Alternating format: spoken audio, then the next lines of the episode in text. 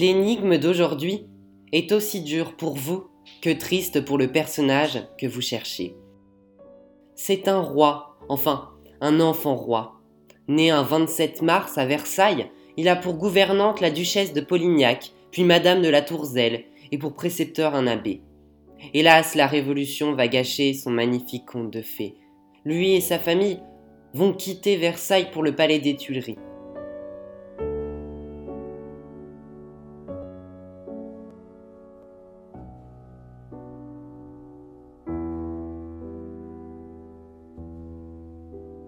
La haine contre la famille royale augmente à mesure du temps et le jeune enfant, un 13 août 1792, est dans l'obligation de suivre ses parents à la prison du Temple.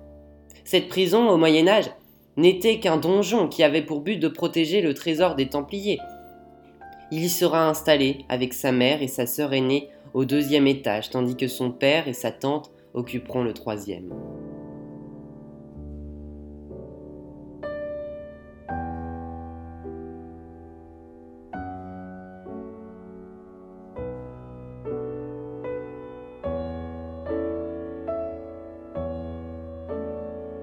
L'histoire dramatique ne fait que commencer.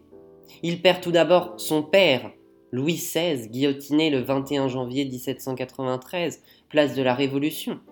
Le 16 octobre de la même année, sa mère, Marie-Antoinette, se fait couper la tête. Et enfin, sa tante, Madame Élisabeth, un très triste 10 mai 1794, par le même moyen que son frère, meurt.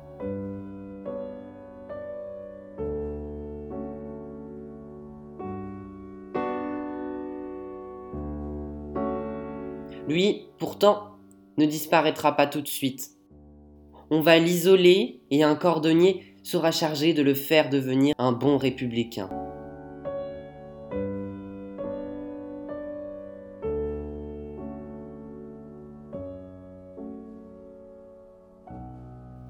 La cause de son décès, encore à ce jour, n'est pas connue, mais nous savons qu'il a fini sa vie seul, en prison, âgé de 10 ans, le 8 juin 1795.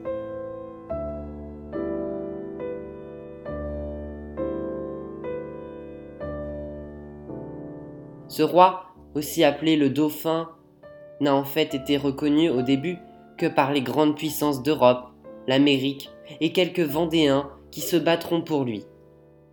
Si vous cherchez son cœur, seule preuve de sa vie, il se trouve dans la magnifique basilique de Saint-Denis.